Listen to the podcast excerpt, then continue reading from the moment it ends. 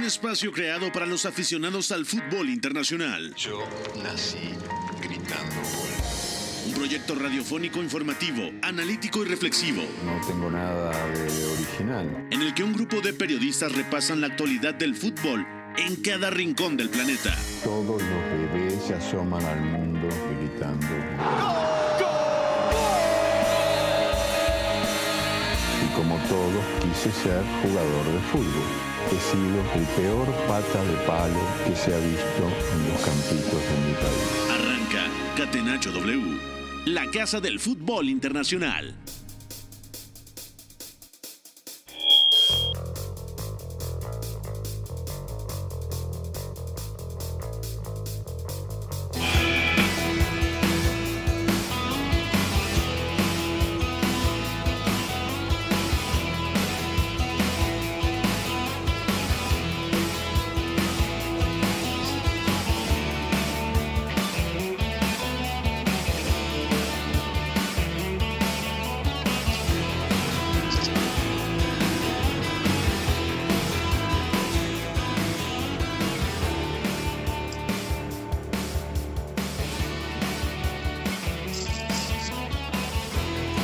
Cuatro de la tarde con cinco minutos. Pónganse cómodos. Bienvenidos a Catenacho W a través de W Deportes.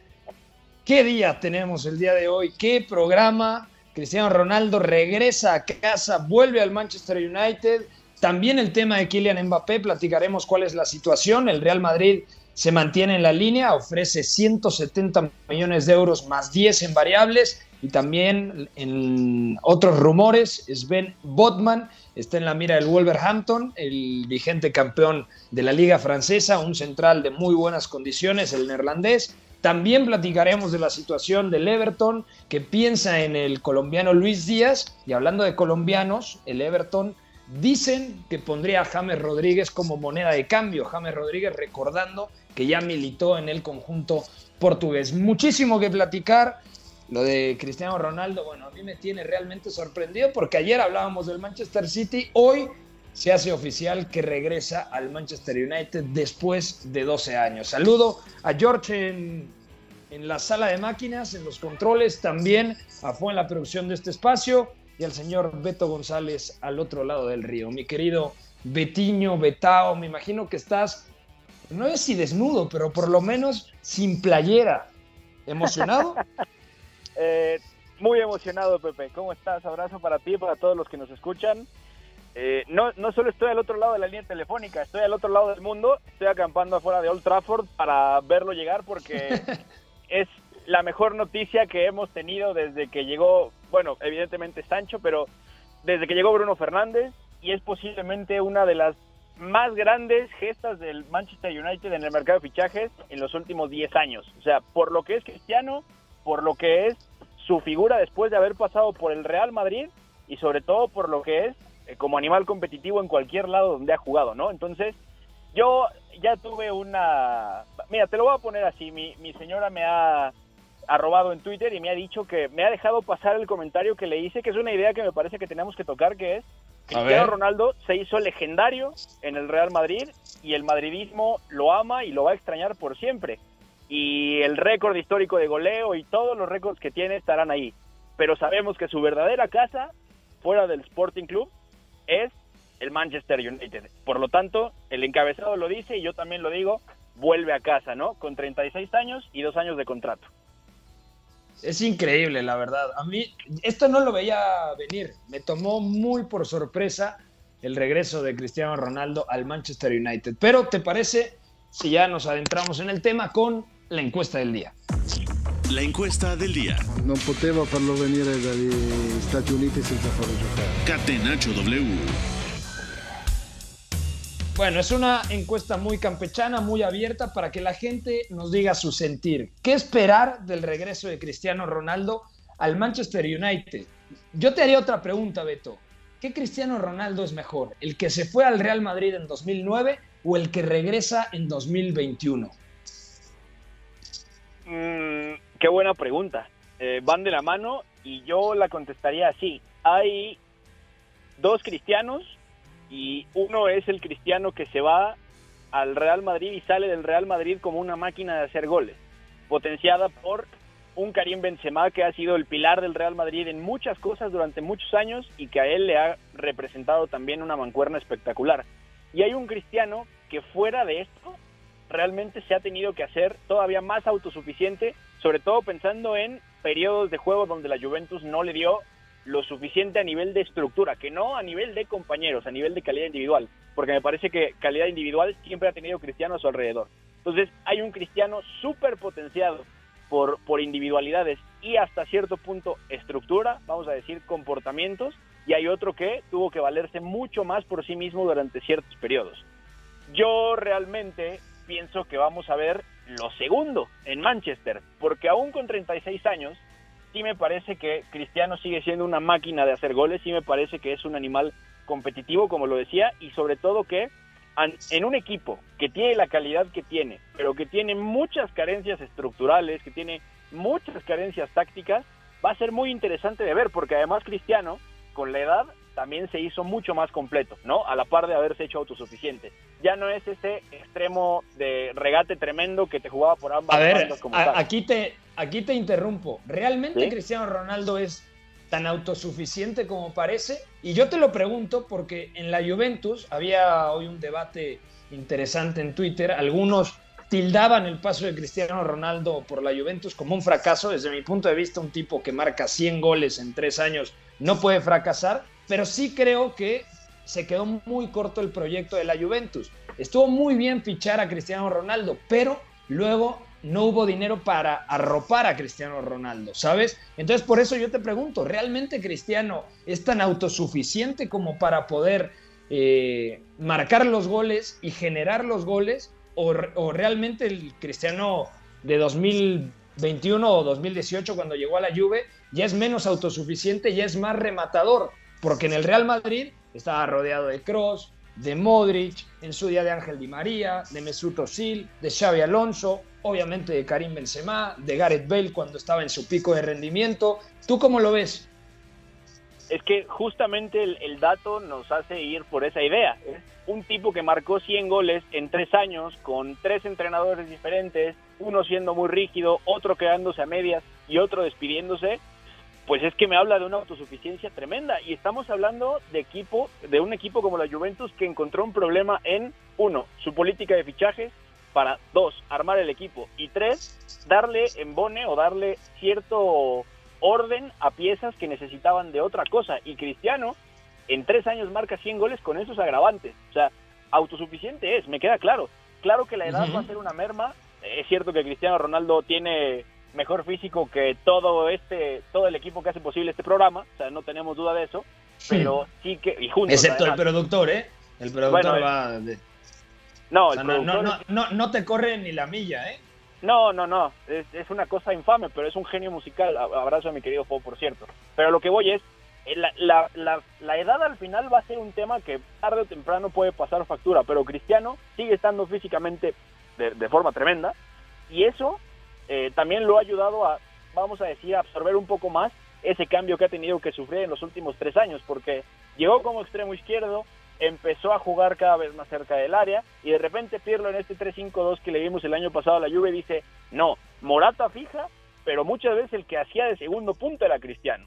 Entonces, claro.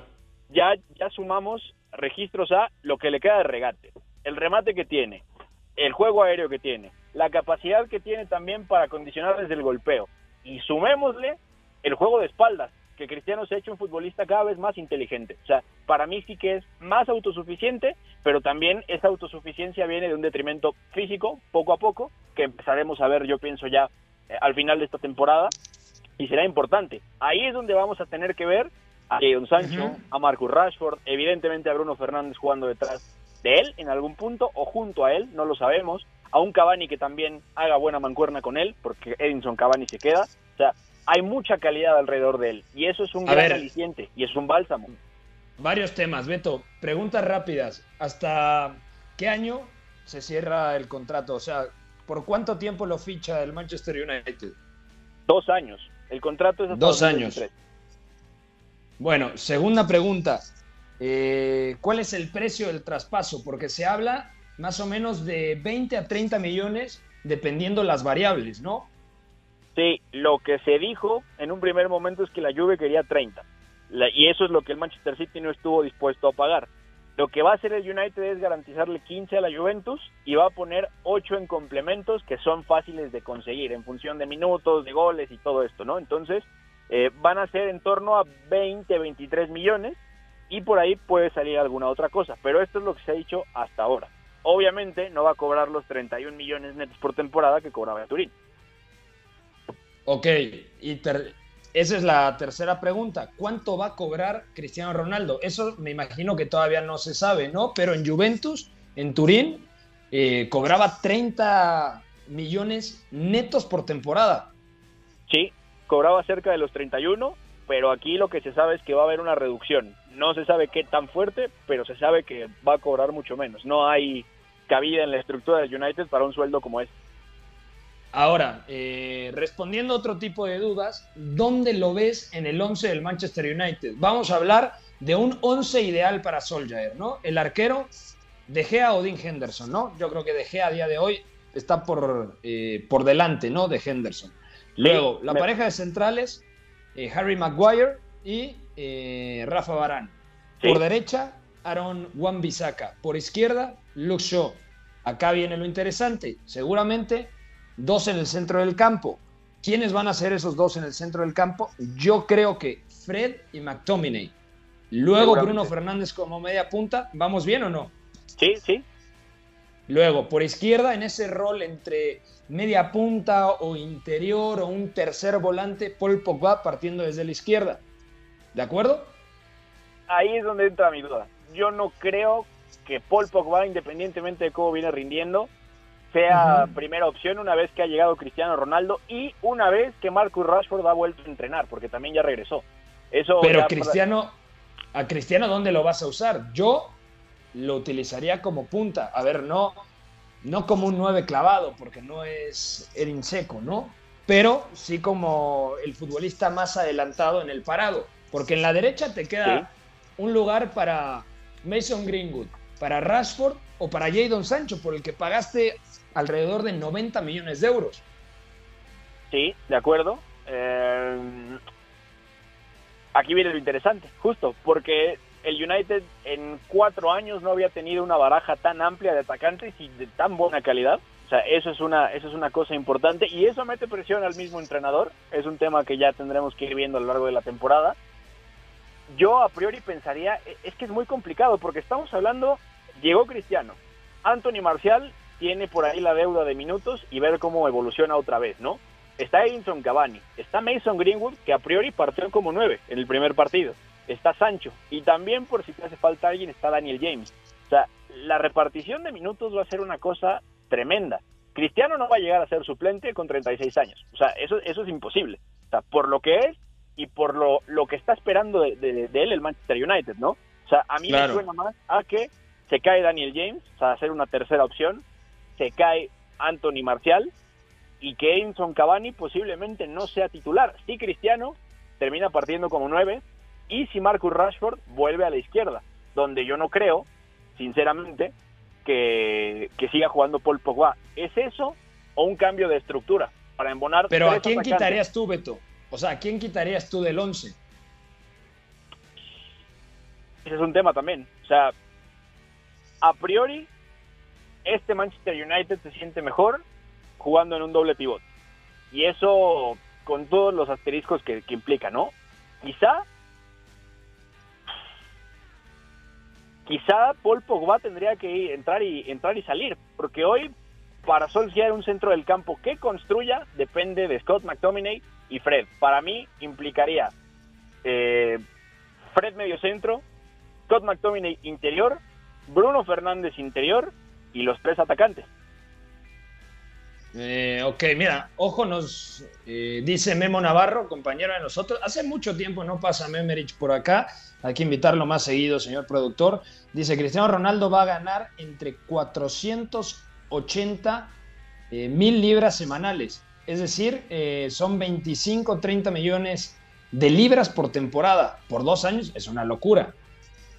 Sí, es tremendo. Y falta ver si por ahí al final del primer año no le ofrecen una extensión a un tercero, con quizá una rebaja salarial un poquito más pequeña. Sí. Todo es posible, ¿no? De acuerdo. Eh, ¿Algo más que quieras agregar en este tema? Entonces, bueno, con la idea del 11 ideal, por así decirlo, tú quitabas a Pogba del 11, lo colocabas en el doble pivote o abierto por izquierda.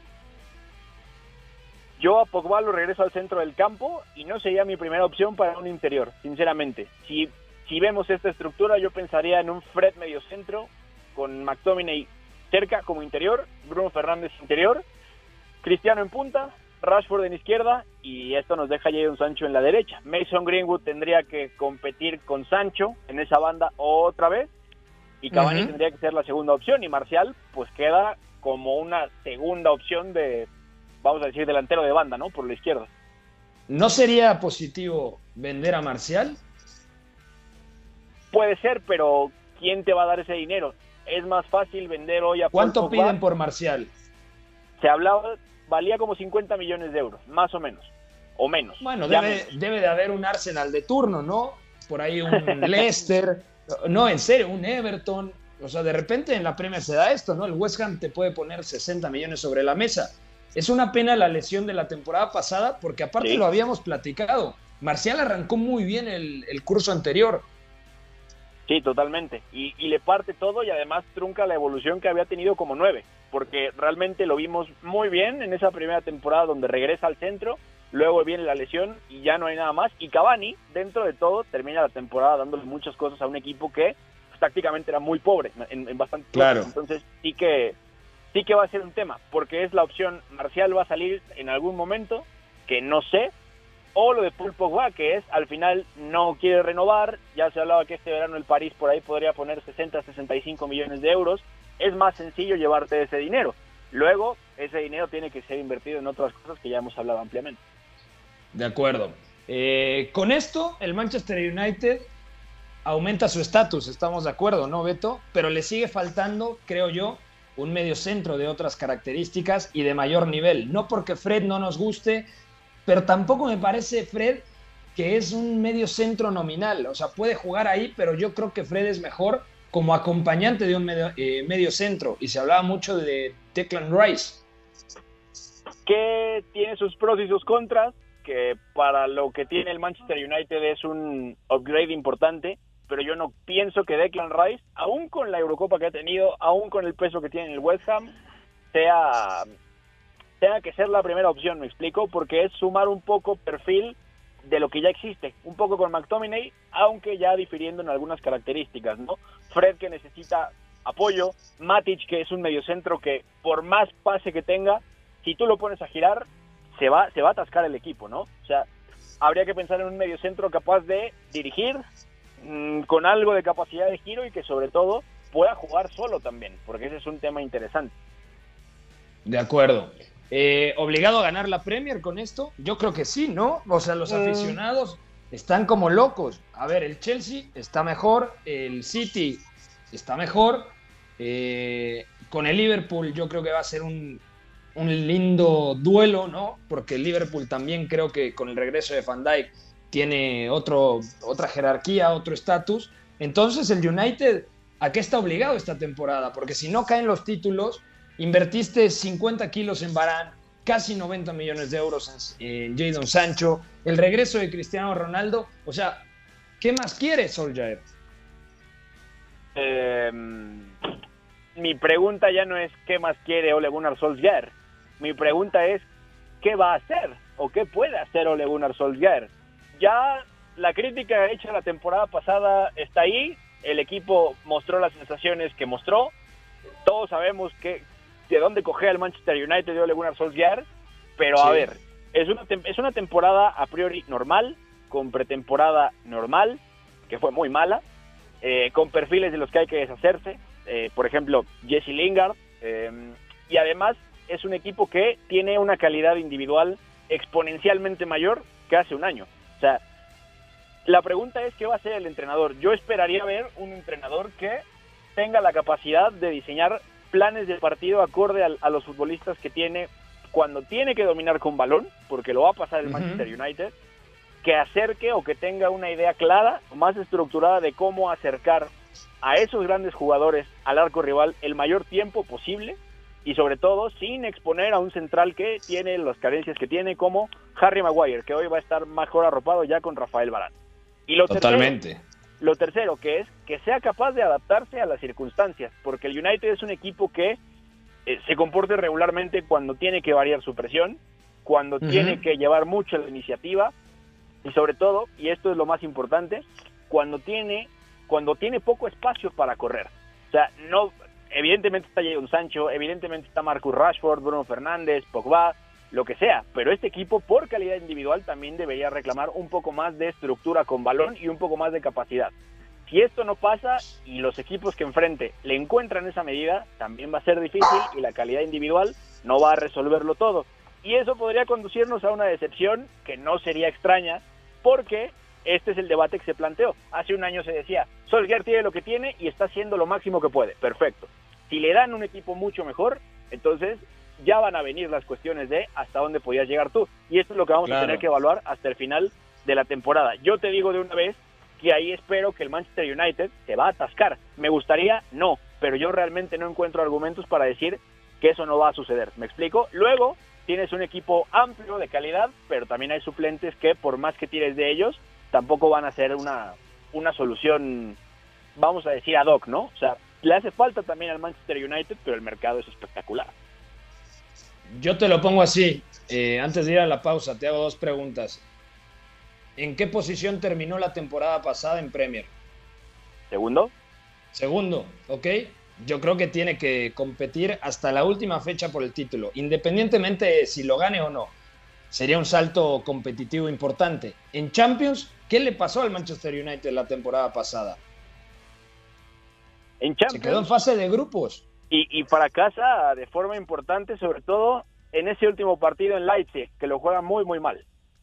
Eh, exactamente.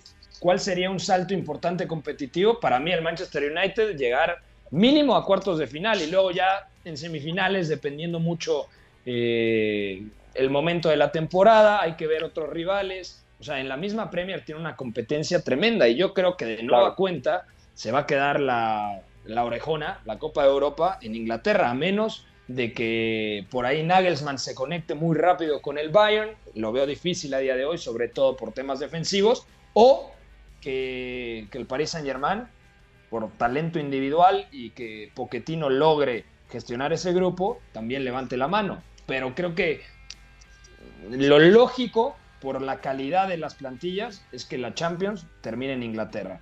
Vamos a ir a una pausa, Beto. Al regresar todavía tenemos que platicar también de la victoria del Borussia Dortmund del día de hoy. Eh, sufrió en casa, pero terminó ganando 3 a 2 al Hoffenheim. Y también victoria del Inter de Milán en Verona, con doblete del recién llegado eh, Joaquín Correa.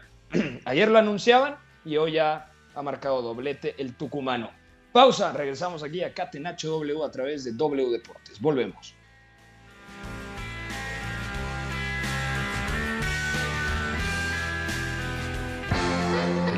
Debe ser también la consecuencia de una superioridad moral, no solamente futbolística. Si en el triunfo no están implícitos los recursos, and there is Dybala who puts that in to complete the hat-trick. si los recursos nos dan igual, estaríamos dándole a la sociedad un mensaje terrible. Somos la resistencia. Catenacho W. La casa del fútbol internacional.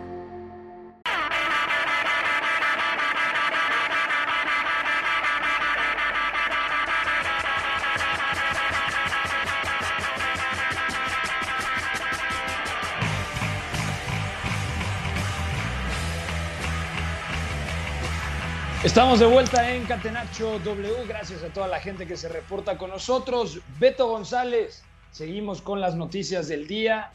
El mercado de transferencias está que arde, el regreso de Cristiano Ronaldo y ahora toca hablar de la situación de Kylian Mbappé. ¿Cuál, es el estatus de la noticia? ¿Qué es lo que va a pasar? ¿Qué es lo que se maneja con el Real Madrid? ¿Se sigue eh, hablando de los 170 millones de euros más 10 en variables? Sí, de hecho lo, lo último es que el Real Madrid negocia con calma porque sabe que Kylian Mbappé solamente quiere ir al Real Madrid, no hay otra Sí. cosa Y la oferta que se hizo ayer es la, es la que sienten en Madrid que va a ser la última. O sea, realmente lo que están haciendo ahorita es ah, entre intermediarios, entre intermediarios, perdón, llegar a ese punto medio y que sea lo que tome el Paris Saint Germain. Entonces, va a ser interesante porque el Real Madrid tiene margen, tiene mucho colchón para moverse en esta negociación y en teoría está dejando el dinero que pedía el Paris Saint Germain. O sea, hay que insistir mucho en esto. El Paris Saint Germain, Leonardo sobre todo dijo, nosotros pagamos 180 al Mónaco y es lo que vamos a recibir, ni más, o bueno, no menos que eso, ¿no? Si hay más, pues más, pero 180 tienen que ser. Entonces, em, vamos a ver cómo evoluciona esto porque está muy claro que el Paris Saint Germain eh, va a dejarlo salir solamente bajo sus términos, pero lo que decíamos ayer es importante. Ya lo dan por perdido en el, en el Paris Saint Germain, las fuentes en Francia lo dicen, en España también se ha dicho esto, y por supuesto ya se habla, incluso se habló en el equipo que Kylian Mbappé ya les dijo, amigos, ya me voy, muchas gracias por todo, es cuestión de que se encuentre el arreglo y va a pasar. Esto es nada más cuestión de tiempo y cuestión de detalles, porque la cantidad que pedía el, el Paris Saint Germain está sobre la mesa. Es, eh, había un tuit muy bueno de Ibai Llanos, el, el youtuber español, el streamer, que decía que Mbappé parece más madridista que Roncero. O sea, Mbappé tiene unas ganas de ir al Real Madrid impresionantes. O sea, y yo creo que eso lo está valorando mucho el Real Madrid. Hay gente que dice, ¿por qué fichan a Mbappé ahorita si sale, eh, saldría gratis en 2022? Y yo creo que es un gesto del Real Madrid, número uno, con Kylian Mbappé, y número dos es el golpe sobre la mesa en el mercado de fichajes porque no solo es el impacto de Kylian Mbappé esta temporada, sino que es cimentar las bases de los galácticos del futuro. ¿Estamos de acuerdo, Beto? Fichar a Kylian Mbappé es decir, ok, el Paris Saint Germain tiene a Neymar y a Messi, está perfecto. ¿Qué otro jugador está a ese nivel? Seguramente ninguno, pero el que sigue es Kylian Mbappé. Sí, totalmente. Y no quiero yo llenar la cabina de humo, pero tendré que hacerlo porque aquí hay un tema importante. Estamos hablando de un Kylian Mbappé que se muere por ir al Real Madrid, de un Real Madrid desesperado por tenerlo, no solamente porque por lo que es Kylian Mbappé y por lo que va a ser, porque es una realidad brutal a los 22 años, pero piensa todo lo que o pensemos todo lo que va a ser al paso al que van las cosas, ¿no? Y sobre todo comandando un proyecto él, porque esa es la clave. Kylian Mbappé se va de París y no va a tener que seguir al lado de Neymar, no va, vamos a decirlo así, aunque suene a cierto programa polémico, eh, a la sombra de Lionel Messi si quiere, y se va a comandar él un Real Madrid que va a entrar a un cambio de, era, está en un cambio de época, sin Barán, sin Sergio Ramos, eh, todavía con Karim Benzema, y a tres años de que Cristiano Ronaldo se fuera. O sea, estamos hablando de un entorno verde, salvaje para comandar, ¿no? Donde además quedan sus estrellas como Casemiro, Cross, Modric y podemos seguir sumando. ¿Cuál es el tema? Aquí hay un aquí hay un damnificado y esto lo dice el diario AS, no sé qué tanto es humo, no sé qué tanto puede ser, pero a priori por lo que ha pasado hoy, que es una locura el cierre de mercado, todo el mercado lo ha sido, pero este cierre es tremendo. El damnificado en Madrid sería Eden Hazard. Lo que dice AS es que que va la Juve, ¿no? Exactamente. O sea, si Cristiano Ronaldo ya se fue y ya todo está arreglado y ya es jugador del Manchester United, entonces queda una gran vacante en el ataque de la Juventus y la Juve estaría pensando en ir por Eden Hazard. ¿Cuál es el tema? Eh, no van a venderlo, evidentemente la Juve no va a gastar pues, un traspaso definitivo en él, pero lo que se habla es que lo buscarían cedido y que ese 7 se queda para Kylian Mbappé. Es decir, Eden Hazard llenaría el lugar de Cristiano Ronaldo en la Juve y Kylian Mbappé llegaría al Real Madrid. Pero, pero realmente Eden Hazard en la Juve es lo que necesita la Juve considerando, a ver, Hazard es otro tipo de atacante eh, de lo que es Cristiano Ronaldo. Cristiano Ronaldo es un, digamos, delantero global porque es completamente libre de verso, ¿no? Él se puede mover por banda, eh, caer como segunda punta, buscar posición de remate. Y Eden Hazard siempre o casi siempre parte de banda. Y esa zona está copada por eh, Juan Guillermo Cuadrado en el costado de la derecha y en la izquierda Federico Chiesa. Exactamente. Y se abre otra disyuntiva interesante porque estamos viendo a una Juventus que va a tener que modificar su ataque, que va a tener que modificar Massimiliano Allegri los planes de la temporada, sobre todo en el sentido de dejas ir a un atacante como Cristiano que sigue siendo extremo, pero con el tiempo, lo que ya comentábamos, ¿no? El paso a jugar más de espalda, de segundo punta, pero tienes también por dentro a Paulo Dybala, tienes a un extremo como Chiesa, está cuadrado que perfectamente juega las tres demarcaciones de la, de la, del costado, o sea, lateral, interior, extremo, y además tienes a Federico Bernardeschi y podemos seguir sumando. O sea, no es tan fácil y volvemos a lo mismo. Es un nombre tremendo, es la esperanza de que Den Hazard logre consistencia y que sus tobillos estén bien, que estén en paz y a partir de ahí poder sumar con él, pero no a partir de él, que ese es un tema importante y le da las llaves a Paulo Dybala. Entonces, el que sale ganando 100% es Kylian Mbappé y con él el Real Madrid pero la Juventus va a tener que pensar. Sale ganando. ¿Sale ganando en qué sentido? Porque, a ver, yo no estoy tan seguro que a día de hoy sea el mejor movimiento para Mbappé salir al Real Madrid. ¿A qué me refiero con esto? Tarde o temprano va a llegar. Ahorita por este traspaso de 180 millones o en verano eh, libre. Es decir, el Real Madrid no tendría que darle un solo peso al Paris Saint Germain. No va, no tendría una oportunidad de oro en el día a día aprendiendo de Messi y de Neymar? La tendría, pero eso es algo que ahora mismo para nosotros es ficción, porque lo real es, el, el Paris Saint Germain no quiere dejarlo ir gratis, se supone, y esto lo dijeron tanto Nasser Al-Khelaifi como Leonardo, que les prometió no irse gratis, y evidentemente está la cuestión de que no quiere renovar, o sea, ya no es ya no es que Kylian Mbappé piense cuánto puedo aprender de, Lionel Messi y de Neymar juntos, aquí conmigo. yo ya me quiero ir y no voy a aceptar una oferta de renovación. Y esto evidentemente presiona al Paris Saint Germain, esto encandila al Real Madrid, nos trae esta situación y el Paris Saint Germain dice o, nos, o, se lo llevan así o no se lo llevan, porque no van a dejarlo eh, salir gratis como tal. El tema es, no queremos dejarte, te vas en nuestros términos, pero él simple y sencillamente cumpliendo los 23, faltando seis meses de contrato, puede hacer lo que se le, lo que se le pegue la gana. Entonces, al final, el Real Madrid está ganando, está ganando la pulseada porque está haciéndolo legal, no está eh, forzándolo, no está sonsacando lo demás para que se vaya gratis. Y al final al Paris Saint Germain está pagándole un dinero que perfectamente vaya a las arcas y va a compensar pues todos los, vamos a decir, toda la derrama que tiene, ¿no? A la que se le hace guiño constantemente. O sea, el Real Madrid gana el, el primer gran bloque de su proyecto de futuro, gana ese primer galáctico para construir, que es lo que hemos comentado, y por supuesto está montando un estandarte porque es Kylian Mbappé solo quiere venir aquí, le urge venir aquí y a nosotros nos encantaría, nos urge también tenerlo aquí. O sea, el Real Madrid está completando la narrativa perfecta desde mi punto de vista.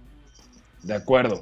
Eh, vamos a cambiar de noticia rápidamente para que nos dé tiempo de platicar de los partidos del día, la victoria del Borussia Dortmund y también la victoria del Inter de Milán.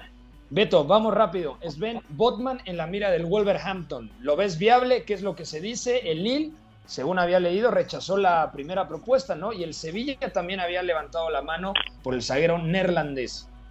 Sí, justamente. Mm, esto es un tema tremendo porque Sven Botman, que es eh, la, base, una de las bases más sólidas del Lille de Christophe Galtier, campeón de Francia. Eh, oficialmente lo quiere el Wolverhampton. Ya presentaron la oferta, que no, no está revelada la, cifra, pero eh, el, el la rechazó. Y el tema es que el Sevilla también lo tiene muy checado, porque si Jules Koundé al final se va al Chelsea, que una vez vendido Kurt Zuma a West Ham es muy posible, entonces se abre la posibilidad. Entonces, eh, aquí hay un tema también, hay mucho humo porque Botman sí tiene encima al Sevilla y a los Wolves, los Wolves ya dieron el paso al frente, pero se habla mucho también de este nombre de Duye Karel Takar, el central del Marsella, que se vincula con medio mundo, pero al final no está en la agenda de, nadie realmente. Entonces, lo de Botman habrá que esperarlo porque los Wolves pueden poner más dinero y si el Sevilla al final completa el trato de Cundé, podría adelantar a los Wolves. Entonces hay que ver qué cantidades salen y quién da el primer paso. De acuerdo. Eh, siguiente rumor, Beto, también hay que hablar de lo del Everton, cómo está la situación. El Everton levantó la mano por Luis Díaz, este hábil futbolista que normalmente parte desde la banda de la izquierda, y quiere meter en la ecuación a su compatriota, a James Rodríguez, que pues varios medios ingleses dicen que con la salida de Carlo Ancelotti se va a quedar huérfano James Rodríguez y además de Ancelotti a Rafa Benítez es, es un cambio radical, ¿no? Sí, por supuesto, y todo lo que el Everton pudo haber intentado construir con balón se esfumó. Es un equipo que va a ser muy directo, muy vertical, muy reactivo y sobre todo va a ser, vamos a decir que va a ser muy Benítez en el sentido de cosas que vimos en su Liverpool y cosas que también se vieron en su Newcastle. Entonces es, es a priori un muy buen fichaje porque va a casar perfecto con los Carvel Lewin, con Richarlison, con un Bernard que cuando juega también te lanza bastante bien y con un equipo que también tiene a Lucas Digne para darte por ahí más, más profundidad en la izquierda. O sea, es un fichaje muy interesante, muy, muy Premier, muy ad hoc con lo que quiere Rafael Benítez en su Everton, pero Sí. también hay un tema. Está incluido James Rodríguez. O sea, una vez que se va Ancelotti, James se queda huérfano, vamos a decirlo. A priori Rafa Benítez cuenta con él, pero James va a decidir qué hacer, ¿no? Y el Porto lo quiere cedido. Es decir, yo, Porto, ofrezco a Luis Díaz, o, o- o yo puedo vender a Luis Díaz, o puedes llevártelo, pero a mí dame a James cedido. El Porto quiere sí o sí a James, y James podría elegir regresar al Porto. De acuerdo. Y por última, hay otra noticia, ¿no? En el mercado de fichajes, ahora estoy revisando la escaleta. También lo de Chelik, ¿no? Que está en la mira del Atlético de Madrid, pero ¿por qué depende de ser Chaurier? ¿Qué es lo que pasa? Mm, Seki Chelik eh, lo sigue el, el Atlético de Madrid, lo quiere y ya se movió el Lille previendo que si se vaya al Atlético. Se iría Seki Chelik, pero lo que van a esperar es que el Tottenham les dé luz verde para llevarse a Sergio Aurier. No, no está muy claro qué es lo que quiere lograr el Tottenham dejando ir a un lateral que bien o mal ha jugado muchos minutos y en algunos momentos ha resuelto cosas, pero la idea es, si Seki Chelik se va al Atlético de Madrid, el Lille va a ir por Sergio. Entonces, ahí hay que seguirlo de cerca porque es otro movimiento que iría como en efecto dominó. Ok, está perfecto. Ahora sí, nos podemos meter al análisis de los partidos del día de hoy, Beto. Eh, arrancamos, si quieres, con la Bundesliga, ¿vale? Eh, la victoria del Borussia Vamos. Dortmund 3 a 2 contra el Hoffenheim en el Signal Iduna Park. Томас Мюллер, человек, с которого сегодня началась победа. Bundesliga. Catenacho W. И Бундеслиги я не исключаю, что и мира вообще. Bellingham. Forward to Reina! That's the start to the second half.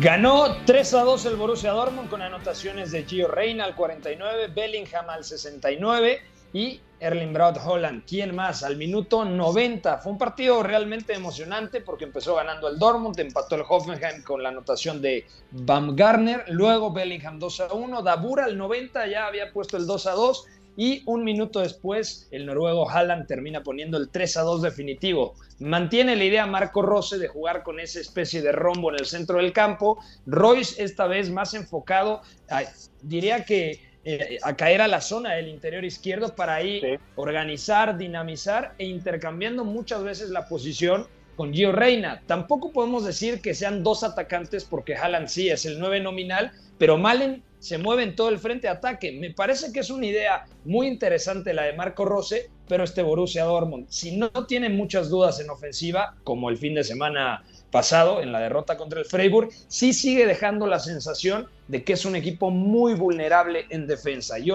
hoy el Hoffenheim, cuando le, eh, lo atacó, ya sea en un ataque elaborado o en pelota parada, lo hizo ver mal. Sí, de acuerdo. Y, justamente quería yo decirte esto, porque es un Dortmund que por, por más calidad que está juntando en esos cinco o seis perfiles de arriba, lo cierto es que sí tienen muchos problemas para defenderse y sobre todo qué hacer en el momento de la pérdida. Eso es un equipo que cuando te acelera la jugada, cuando te busca verticalizar, y por ahí va a ser muy importante Marco Royce con este rol que estamos viéndole, que incluso partiendo de la punta del rombo ya había caído a esa zona y era más un enganche que otra cosa, o sea, bajando a lanzar y a filtrar. O sea, sí que es un equipo que por más que puede crear, también va a recibir, ¿no? Es un equipo que va, va a jugar partidos de mucho golpe a golpe y no sé yo qué tan conveniente sea pensando en esta línea defensiva, ¿no? Afortunadamente hoy vuelve Rafael Guerreiro, que me parece que deja un buen partido y ahora cinco pases clave además, pero queda más condicionado a dar amplitud por lo que están jugando Holland y Daniel Malen, pero también eh, es un tema de cuánto más vas a resistir este tipo de juego con Axel Witzel como central, por ejemplo, ¿no? Ya volvió también Tomás Miné y va a necesitar ir ganando rodaje, ¿no? Además, Jude Bellingham se va lesionado, que además estaba jugando bien, me parece, ¿no? asistencia, asistencia y gol, además de Bellingham. Sí, asistencia, gol y dos pases clave, y sobre todo en este rombo lo importante es si Marco Royce en zona de media punta cae a la zona de Gio Reina como interior y Gio Reina estira hacia afuera, Jude Bellingham también pisa mucho la banda para pasar y luego volver. Entonces, hasta ahí está bien. Se va lesionado hoy, pero es un equipo que va a tener que encontrar mucho más balance en estas conductas porque va a ser sencillo para muchos equipos hacerle daño, sobre todo cuando la pierda y por dentro, que eso va a ser interesante ver cómo lo resuelve Marco Rose, ¿no? Totalmente de acuerdo. Al, al final yo creo que el Borussia Dortmund va a ser de los equipos más divertidos en la temporada, no solamente en Bundesliga, también en Champions, ese enfrentamiento que vamos a ver contra el Ajax de Ámsterdam, también contra el Sporting de, de Lisboa. O sea, yo creo que el Dortmund todavía le quedan, estamos a 27 de agosto, le quedan poquitos días para que todavía pueda fichar un central. Lo necesita sí o sí. Me gusta la propuesta de Dahoud en el centro del campo como medio centro, pero Bitzel no puede jugar de central. O sea, puede en ocasiones ser una alternativa, sí, pero yo creo que Bitzel no es lo suficientemente sólido para ser el acompañante de Mats Hummels a día de hoy. De hecho, Hummels necesitaría eh, a su lado un zaguero mucho más rápido para empezar, sobre todo si el Dortmund va a llevar muchas veces el peso del partido, por lo tanto va a tener que dominar en campo rival. Esto se traduce a que va a dejar espacios a la espalda de, su defensa. Entonces ahí yo sí creo que el Dortmund necesita fichar sí o sí en estos cuatro días que quedan de mercado de, transferencias. Eh, Beto, cambiamos de liga, ¿te parece? Vamos ahora a hablar de antes de ir a la Premier, para lo más destacado del fin de semana, a la Serie A, para hablar rápidamente de la victoria del Inter 3 a 1 contra el Elas Verona. Serie A. Milinkovic, entro a cercare immobile. Gol destro, battuto Bizzarri, la ribalta la Lazio. Catenaccio W. In vantaggio. They've given it away here, what a chance for Ivan Illich! And it's the home side strikes twice in the Bentagordi. Just uh, Ivan Illich there to profit. Gordy up.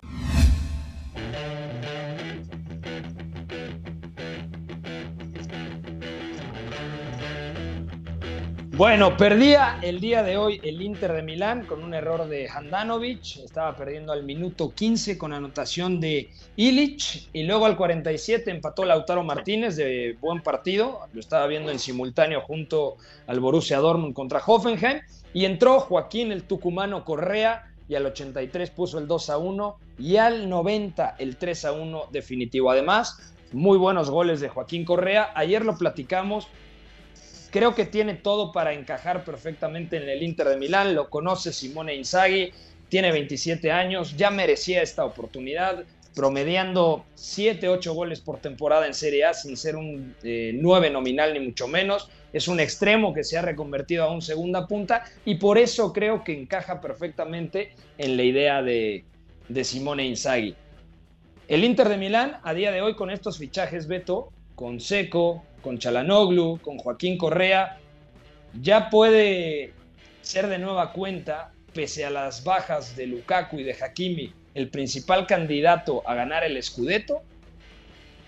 Puede ser, o sea, dependerá mucho también de cómo asiente Simone Inzaghi ciertas cosas que a este Inter con Conte le vinieron muy bien.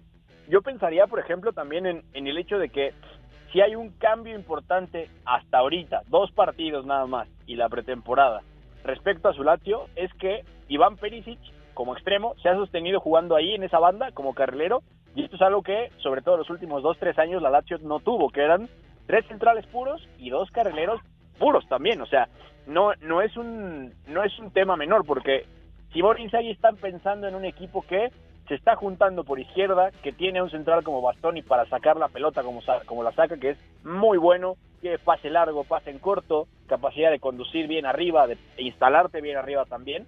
Hakan Chilanoglu bajando, Varela en la tercera altura. O sea, realmente tiene todo para encajar. Y no hay hasta cierto punto tanta diferencia en la estructura y sobre todo en algunos roles que, que está dando Inzaghi a lo que a lo que dio Conte, a reserva de los puntas, porque muchas veces, y esto lo vimos, era media punta y dos puntas, y aquí literalmente estamos hablando de dos interiores y un segundo punta tal cual, que puede ser cualquier cosa. Hoy Teco juega en punta, pero el que juega detrás realmente es Lautaro Martínez. Entonces, lo que, lo que está encontrando Inzaghi es ese puntito para replicar al máximo eh, lo que. Conte dejó, ¿no? Entonces, eso va a ser interesante. A mí la duda que me queda es eh, qué tanto él va a ser capaz de diseñar cosas con balón para sacarlo, sobre todo como lo hizo Conte, ¿no? Cuando se recorría un central y se hacía lateral, que la salida de pasar de ser de tres era de cuatro y dos adelante. O sea, esto me parece que va a tomar más tiempo, pero a priori está encajando muy bien y el Inter está dejando sensaciones hasta cierto punto, pues mucho más fiables de lo que tú esperarías ver, ¿no? Tras dos jornadas. Completamente. De menos a más el día de hoy, pero el Inter, sobre todo el partido de Lautaro, lo, lo que vi me pareció bastante positivo, independientemente de que marcó el 1 a 1. Eh, vamos rápidamente a la Premier, señor productor, para que nos diga Beto González cuáles son los duelos más destacados de este fin de semana, porque hay uno, hay uno que acapara reflectores. Premier League. The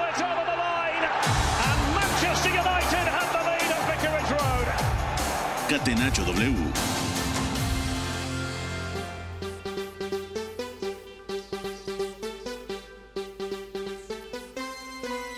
Beto González, cuéntame, ¿cuál es el partido que no se puede perder la gente este fin de semana en Europa? Creo que vas a ir en la misma línea que yo. Dilo tú, por favor, primero, porque me parece que es un duelo precioso entre dos competidores por la Premier y dos competidores por la UEFA Champions League.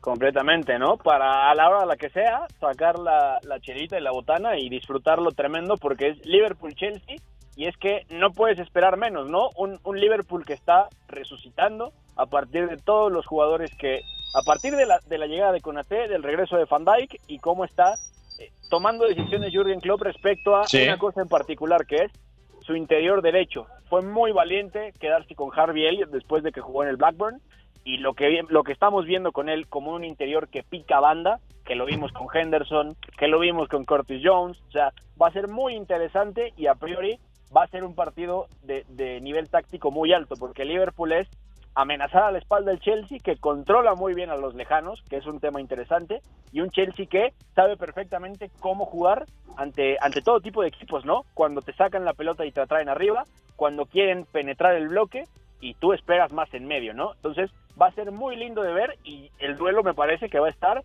en ese Romelu Lukaku contra Virgil van Dijk, ¿no? Ya le hizo bullying a un central como Pablo Marí, que era esperable, ahora vamos a ver cómo se comporta contra un central de su categoría, ¿no? De su mismo calibre. Claro, completamente de acuerdo. Gran partido. Bueno, completo rápidamente que ya se nos agotó el tiempo. Liverpool-Chelsea, City-Arsenal también. Uy, el Arsenal puede arrancar con tres derrotas la temporada. Un fuerte abrazo a todos los aficionados Goner, sobre todo a mi hermano. Wolverhampton-Manchester United, lindo partido en el Molinó y Norwich contra el Leicester. Ya nos vamos también en la Liga Española rápidamente. El Betis contra el Real Madrid, buen partido en el Benito Villamarín. Barcelona-Getafe, también buen duelo. Y Atlético de Madrid contra Villarreal en el Metropolitano. Fuerte abrazo, Beto. Pásalo muy bien, que tengas una eh, gran tarde.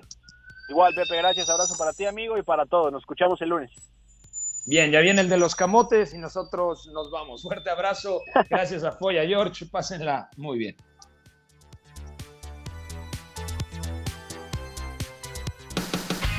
Hay una relación entre la práctica del cuerpo que se expresa en las manos y el cerebro, pero el fútbol ha suprimido esto. De modo que se trata fascinantemente de un ejercicio que nos devuelve en el tiempo a lo que fuimos en el origen, pero también una vez que nos aficionamos a este juego, nos regresa a la infancia, al niño que fuimos. Gracias por sintonizar Catenacho W. Entonces el fútbol es en ese sentido una maquinaria para regresar en el tiempo en un doble sentido. Por W Deportes, la frecuencia del fútbol internacional.